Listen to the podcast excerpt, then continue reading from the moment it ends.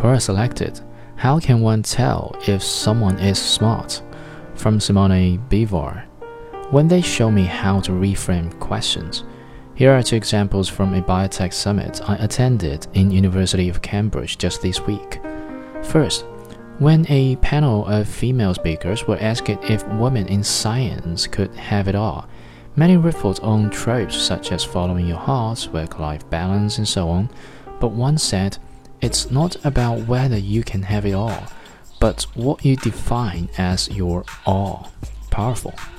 Second, when asked to predict the future of biotechnology, an esteemed panel speculated about fancy solutions, antibodies, cancer research, and so on.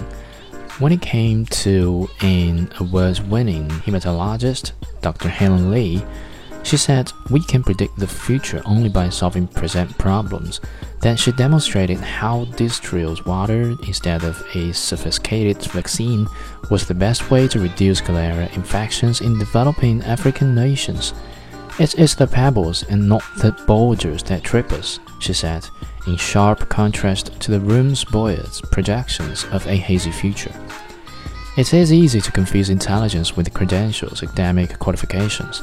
Knowledgeability, knowing a lot, learning ability, ability to learn new things, and passion for abstract thinking, interested in metacognitive reflection, and so on.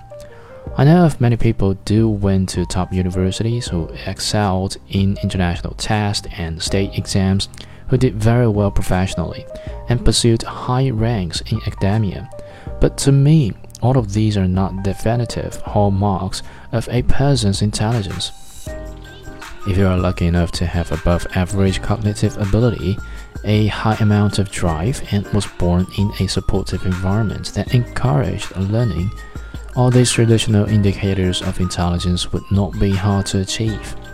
Thus, for me, the definitive test of intelligence is when a person, regardless of age, background, or education, demonstrates the rarest skill of all insight.